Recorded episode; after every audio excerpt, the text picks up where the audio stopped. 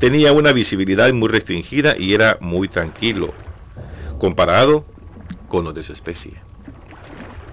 El gusano tenía muy clara la idea de que su amigo venía de otro ambiente, comía cosas que le parecían desagradables y era muy acelerado para su estándar de vida. Tenía una imagen grotesca y hablaba con mucha rapidez. Un día, la compañera del escarabajo le, le cuestionó la amistad con el gusano. ¿Cómo era posible que caminara tanto para ir a ver y encontrarse con el gusano? A lo que él respondió que el gusano estaba limitado en sus movimientos, porque seguía siendo y por qué seguía siendo amigo de un insecto que no respondía los saludos efusivos que el escarabajo le enviaba desde lejos. Esto era entendido por él ya que sabía que su limitación visual muchas veces ni siquiera se daba cuenta si alguien lo saludaba.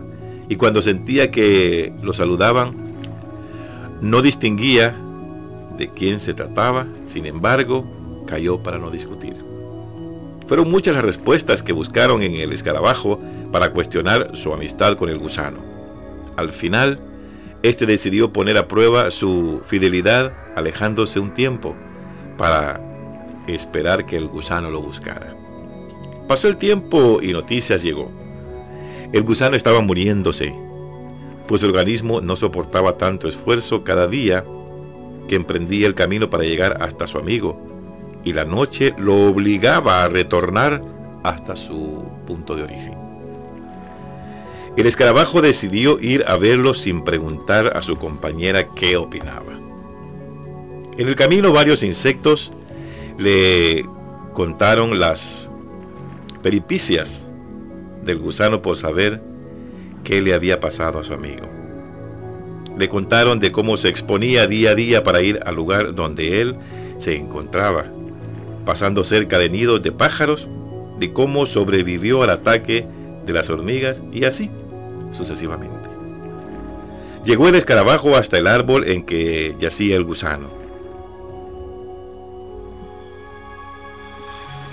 esperando pasar a mejor vida.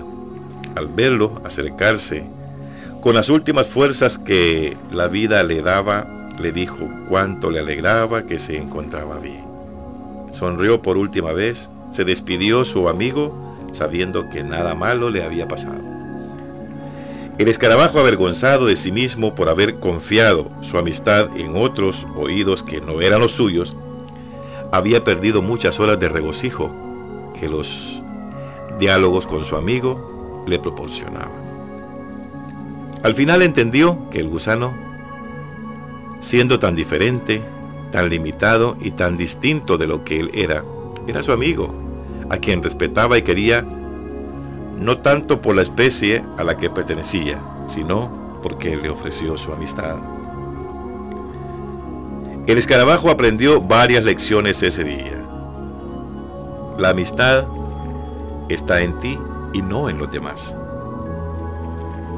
Si la cultivas en tu propio ser, encontrarás el gozo del amigo. También entendió que el tiempo no delimita las amistades, tampoco las razas o las limitantes propias ni las ajenas.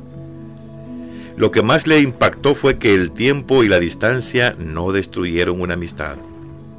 Son las dudas, y nuestros temores los que más nos afectan. Y cuando pierdes un amigo, una parte de ti se va con él. Las frases, los gestos, los temores, las alegrías e ilusiones compartidas en el capullo de la confianza se van con él. El escarabajo murió después de un tiempo. Nunca se le escuchó quejarse de quien mal le aconsejó. Pues fue decisión propia el poner en manos extrañas su amistad, solo para ver escurrirse como agua entre los dedos. Si tienes un amigo, no pongas en tela de duda lo que es, pues sembrando dudas cosecharás temores. No te fijes demasiado en cómo habla, cuánto tiene qué come o qué hace, pues estarás poniendo en una vasija rota tu confianza. Reconoce la riqueza de quien es diferente a ti y está dispuesto a compartir sus ideales y temores, pues esto alimenta el espíritu de supervivencia más que un buen plato de comida. La esencia del gusano y el escarabajo se volvió una en el plano que encuentran más allá de este mundo, volviendo al regocijo que esta vida había encontrado. Dijo la Madre Teresa de Calcuta, voy a pasar por la vida una sola vez. Cualquier cosa buena que yo pueda hacer o alguna amabilidad que pueda hacer a algún humano, debo hacerla ahora.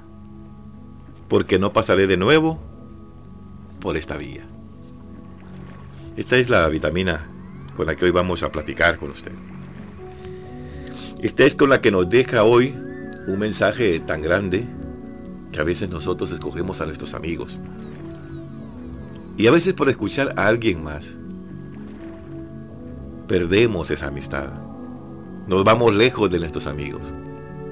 Se nos escapan nuestros amigos, de verdad. Y es entonces donde este escarabajo puso los oídos en alguien diferente en otra persona que le dijo o en otro insecto que le dijo a él, ¿qué haces con ese gusano? Si ni te contesta el adiós, si ni se sonríe contigo. Y el escarabajo ahí, pues.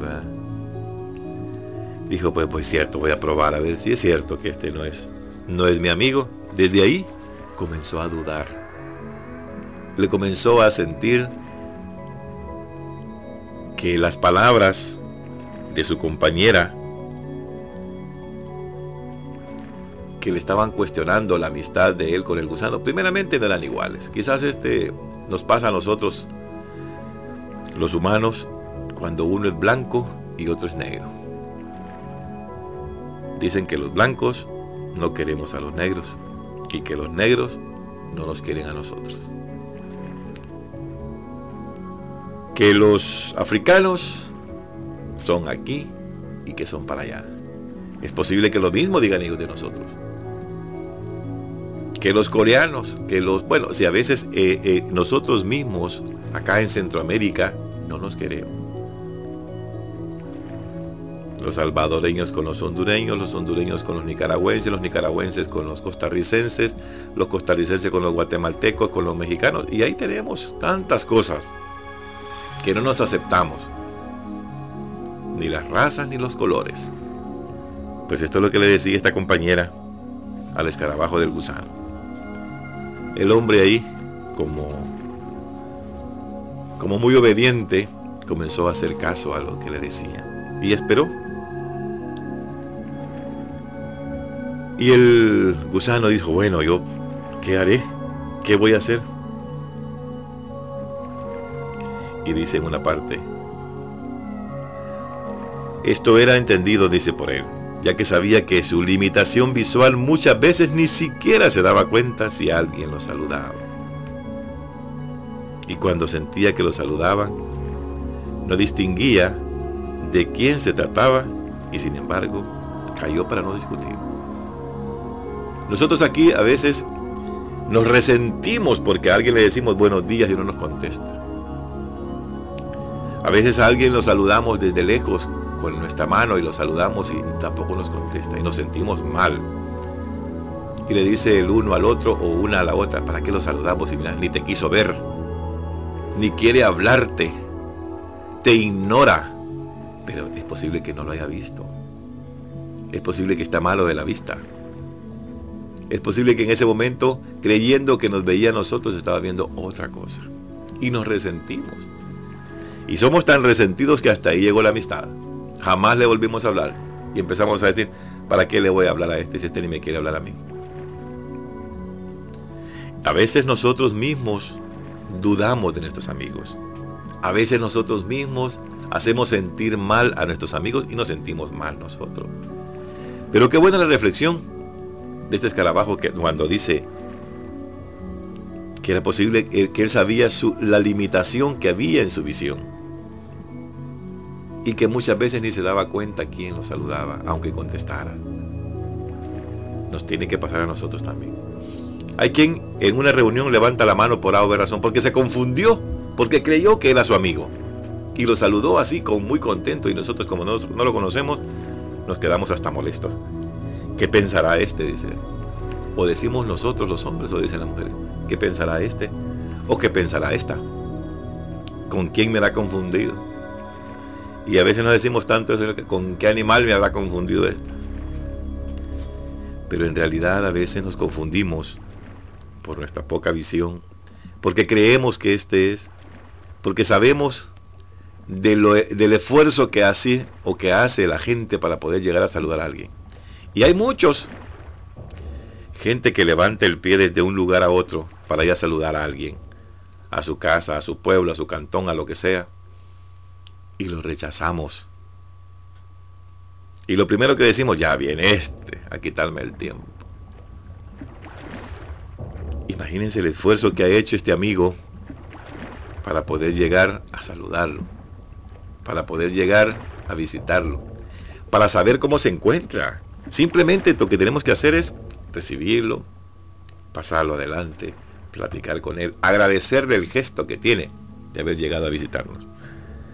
Y así vamos a ir ganando más, más y más y más en nuestro camino. Pero dice que fueron muchas las respuestas que se buscaron en el escarabajo para cuestionar la amistad con el gusano. Al final, este decidió poner a prueba su fidelidad alejándose un tiempo de él. Pero también al pasar el tiempo, pasó el tiempo y la noticia llegó. El gusano estaba muriéndose. Pues el organismo no soportaba tanto esfuerzo. Imagínense que este gusano todos los días salía del lugar donde vivía para ir a buscar al escarabajo, pero ya no aguantaba. Ya no podía caminar el tiempo se lo llevaba ahí demasiado agotado y tenía que regresar porque se ponía y se exponía a que otro animal se lo comiera. Como dice más adelante, el gusano se estaba muriendo, pues el organismo no soportaba tanto esfuerzo. Cada día emprendía el camino para llegar hasta su amigo y la noche lo obligaba a retornar hasta su lugar de origen. El escarabajo decidió ir a verlo sin preguntarle a aquella que le había dicho, no vayas, no seas tu amigo, ese no es tu amigo porque no te conteste, ese no te conteste el saludo, ese no te ve, ese cada vez que te ve te ignora, bueno, y tantas cosas. Sin preguntarle se fue a ver. En el camino varios insectos le contaron las aventuras que éste pasaba, por saber qué le había pasado a su amigo. El gusano más interesado por saber qué le pasaba a su amigo porque ya no salía a saludar ya no se encontraban en el mismo lugar y aquí hay muchas gentes y muchos amigos que hay un costumbre de verse ahí, de verse en ese lugar, de estar ahí pendiente y de decir, bueno, aquí es donde nosotros queremos estar. Aquí es donde nosotros tenemos que vernos. Y todos los días, yo conozco amigos que se ven todos los días a las 7 de la noche en un sitio. O se ven todos los días en su casa para tomarse un café y de repente el amigo ya no llegó. Aquel pues con mucha paciencia lo espera y dice, pues algo le sucedió a este. Pero bueno, quizás mañana. Llega mañana al mismo lugar y no lo encuentra. Y pasado, llegó un momento en que se preocupa y dice, bueno, a este algo le está pasando. A este algo le pasa y cómo se llama. Y dice, bueno, aquí lo que podemos hacer simple y sencillamente es ir a visitarlo. ¿Qué es lo que le pasa a este? ¿Qué es lo que ha sucedido? ¿Por qué está así? entonces se da cuenta que el otro se está muriendo o está enfermo. Porque es una costumbre verse. Y es lo que el gusano trataba de hacer. Todos los días caminaba y salía a tratar de verse con su amigo. Pero era, era difícil, ya estaba muriéndose. Y le contaron, los pájaros se lo podían haber comido, las hormigas lo agarraban y lo, lo devoraban. Y él tenía que esquivar todas aquellas cosas para regresar porque su amigo no lo había podido. Por eso el escarabajo llega hasta el árbol. Al verlo acercarse, con las últimas fuerzas que la vida le daba, le dijo cuánto le alegraba que se encontrara bien. Esto se lo dijo el gusano al escarabajo. Le ha dicho que me alegro que estés bien, porque yo ya estoy muriendo. Yo ya casi me voy de acá de partida, ya casi salgo. El escarabajo avergonzado por haber confiado la amistad de él en otros amigos o la amistad del, del, gusano en otros amigos a los cuales realmente lo reprocharon. Y dice el escarabajo que aprendió varias lecciones ese día para terminar. La amistad está en ti y no en los demás. Si la cultivas es tu propio ser o la cultivas en tu propio ser, encontrarás el gozo del amigo. También entendió que el tiempo no delimita la amistad, tampoco las razas o las limitantes propias ni las ajenas. Lo que más le impactó fue que el tiempo y la distancia no destruyó una amistad. Son las dudas las que la destruyen. Nuestros amigos la destruyen. Los otros que no quieren al, al otro amigo. Nuestros temores. Eso nos afecta. Y dice en la lectura, cuando pierdas un amigo, una parte de ti se va con él las frases, los gestos, los temores, las alegrías, las ilusiones compartidas. Eso se va con tu amigo. No dejes que se lo lleve. Síguelo tú también. Ese es tu amigo, es el que te ha dado la mano por muchas veces. Y para el consejo más sano, y para que nos quede a nosotros para finalizar este espacio, tome en cuenta lo que la Madre Teresa de Calcuta dijo en una, en una oportunidad. Voy a pasar por la vida una sola vez cualquier cosa buena que yo pueda hacer o alguna amabilidad que pueda hacer a alguna, alguna persona, debo hacerlo hoy. Porque por este lugar no pasaré mañana. Esta es la vitamina de hoy. Dios que lo bendiga a todos.